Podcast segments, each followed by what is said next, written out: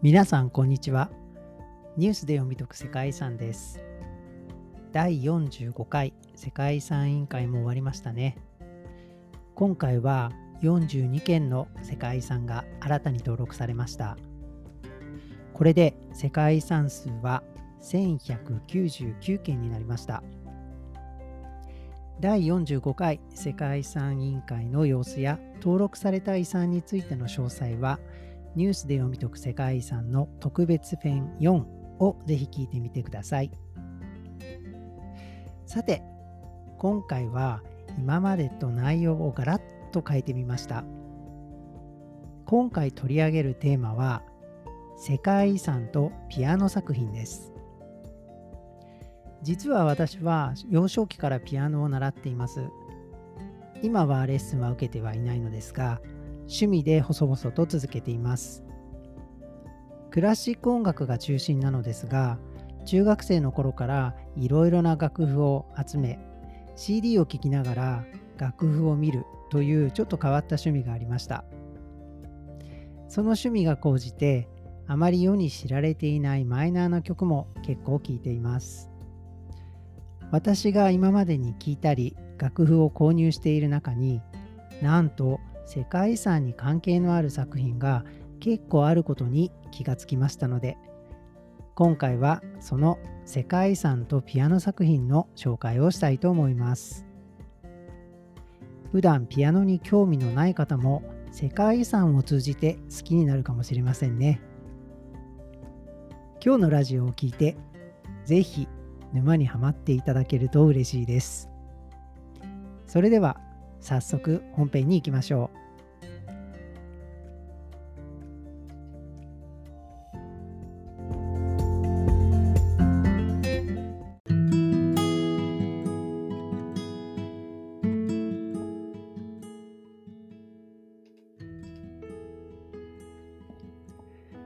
それではまずはイタリアからです。イタリアといえば今や世界遺産界の大御所保有している世界遺産数は最新の情報で59件第1位です。その中から3件紹介したいと思います。1件目はベネチアです。最近オーバーツーリズムのニュースでよく耳にする世界遺産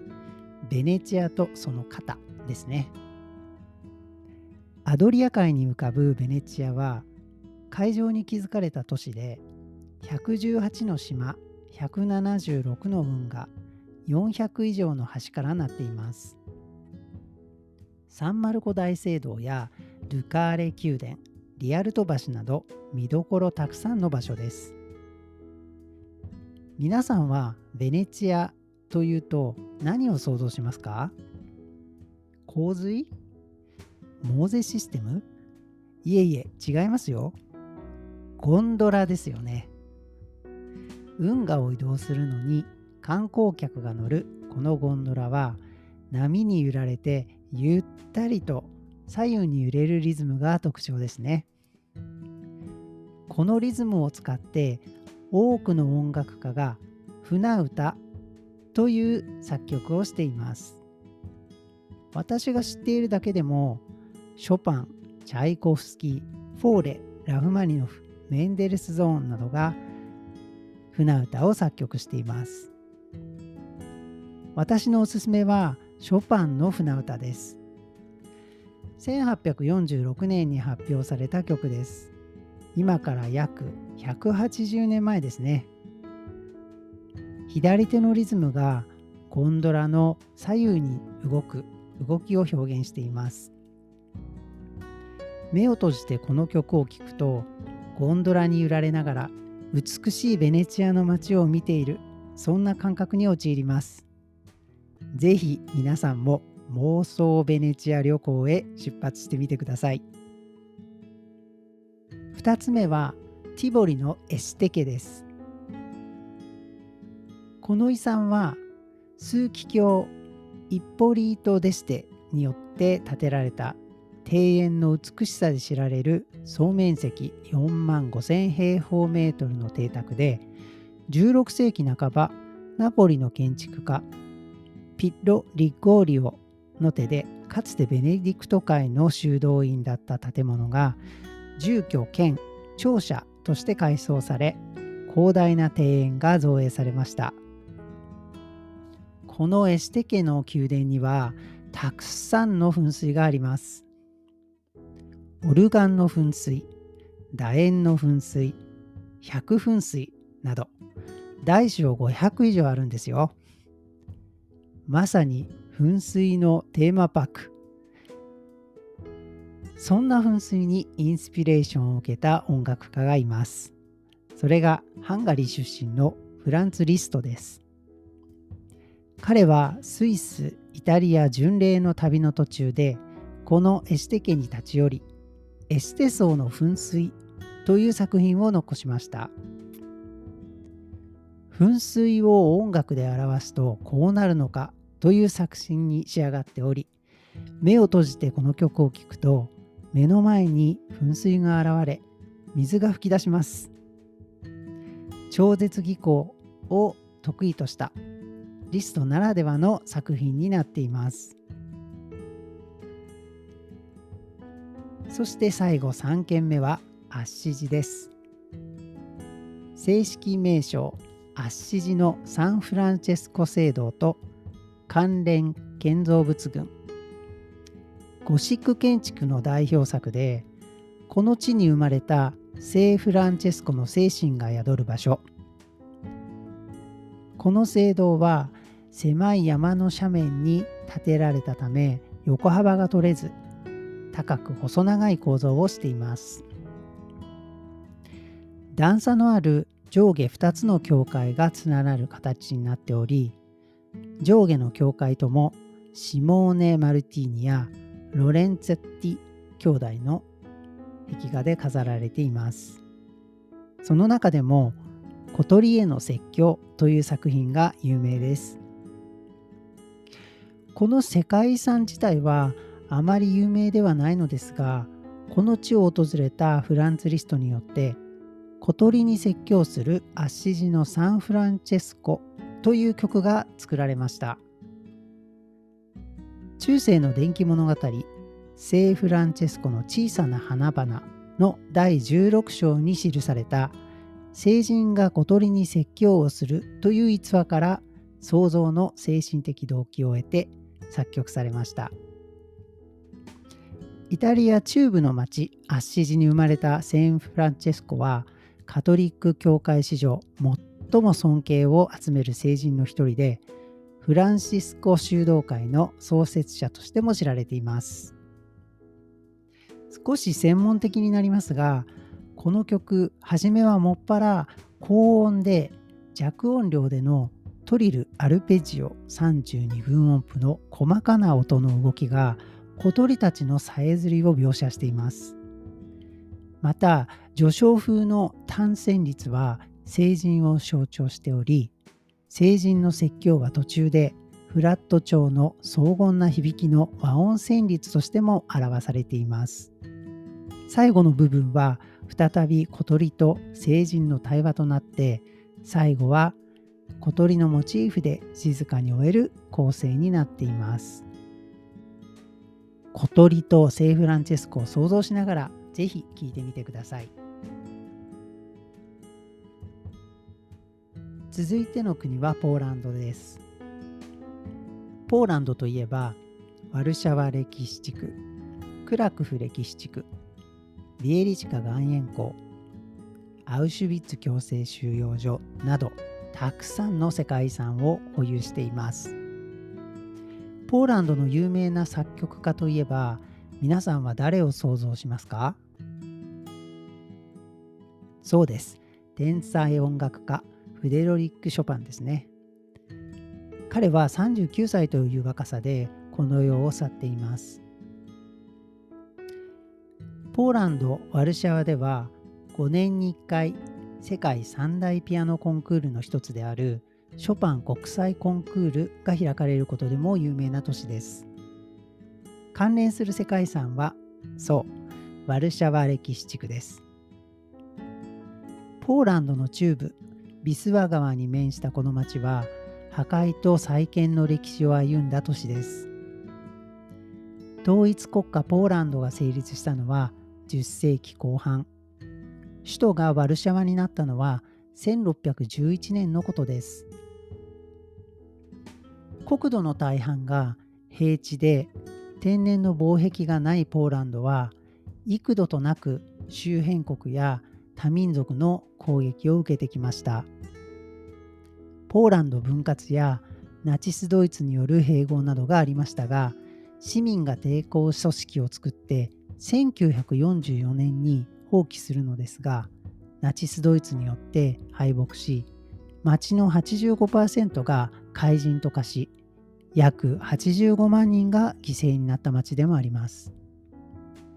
しかし国民によってベルナルド・ベロットが描いた風景画を参考に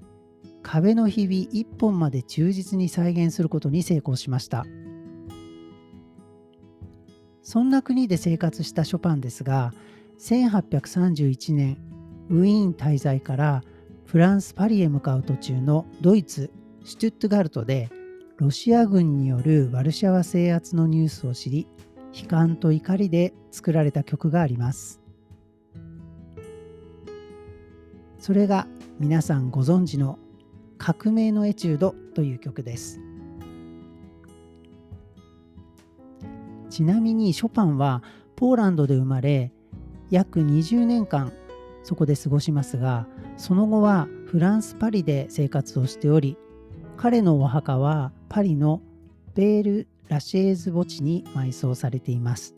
しかし心臓だけはワルシャワの聖十字教会にあるんですよ。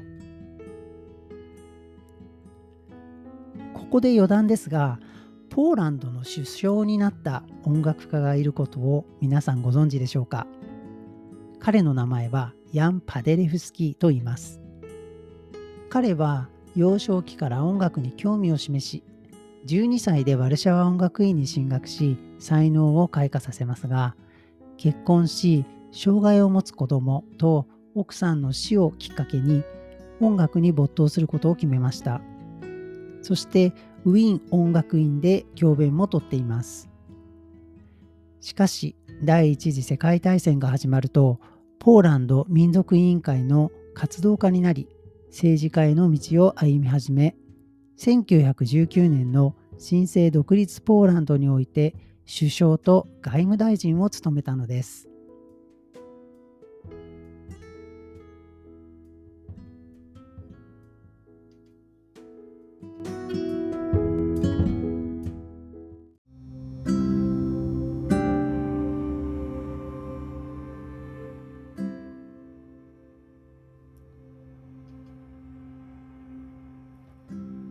皆さん、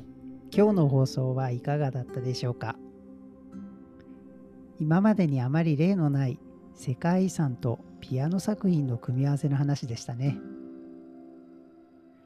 普段ピアノ音楽を聴かない方にとってはちんぷんかんぷんの話だったかもしれません。でもその時代を生きた作曲家にも世界遺産は作品を作るインスピレーションになっていたんですよね。そう考えると世界遺産と同じく音楽で世界遺産を表現して後世に残すという意味では素晴らしい活動だと思います。私も全部把握はしていませんがまだまだ世界遺産をモチーフにした作品が多くありそうですね。もしご存知の方がいたら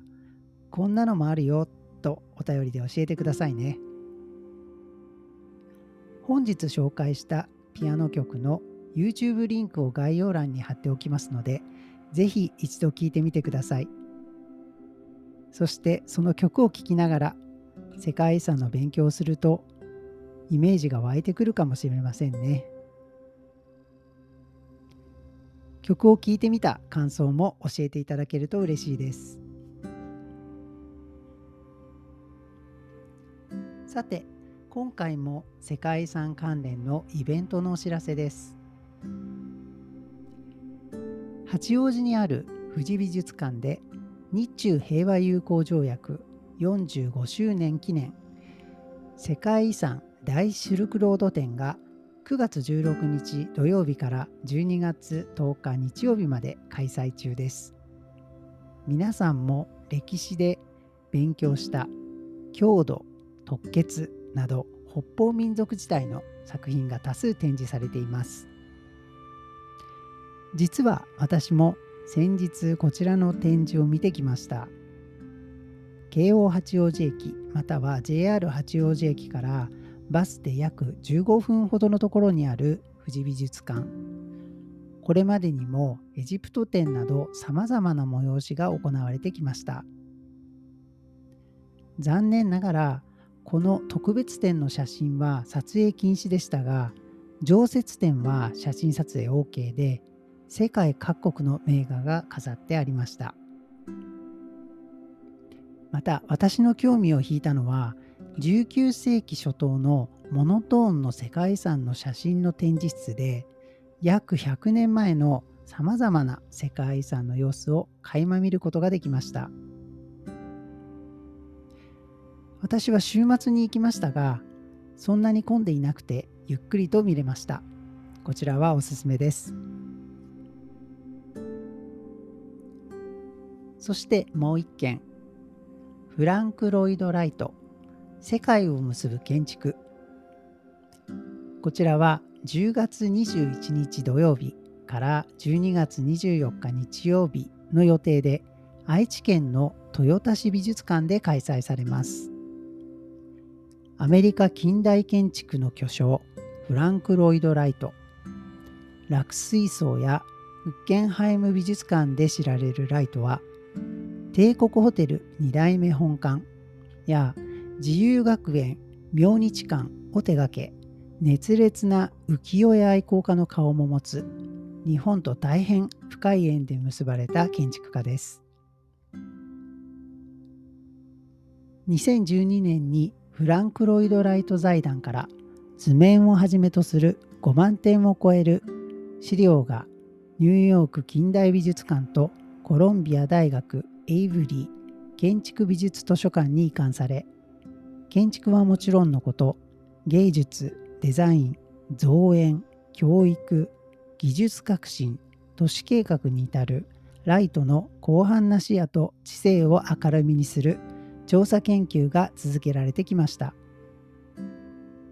本展ではこうした近年の研究成果を踏まえ財団及びエイブリー建築美術図書館の全面的な協力のもと帝国ホテルを基軸に多様な文化と交流し常に先駆的な活動を展開したライトの姿を明らかにします。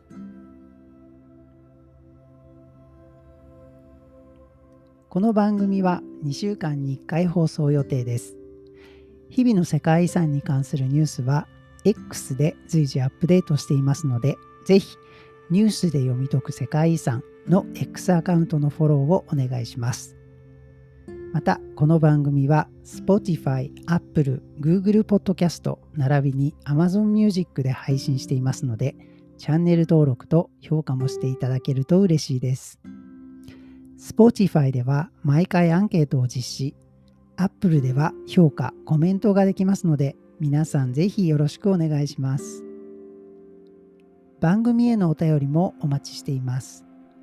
概要欄にリンクがありますので、番組の感想皆さんの世界遺産訪問体験好きな世界遺産など何でも送っていただけると嬉しいですいただいたお便りは番組内で紹介いたします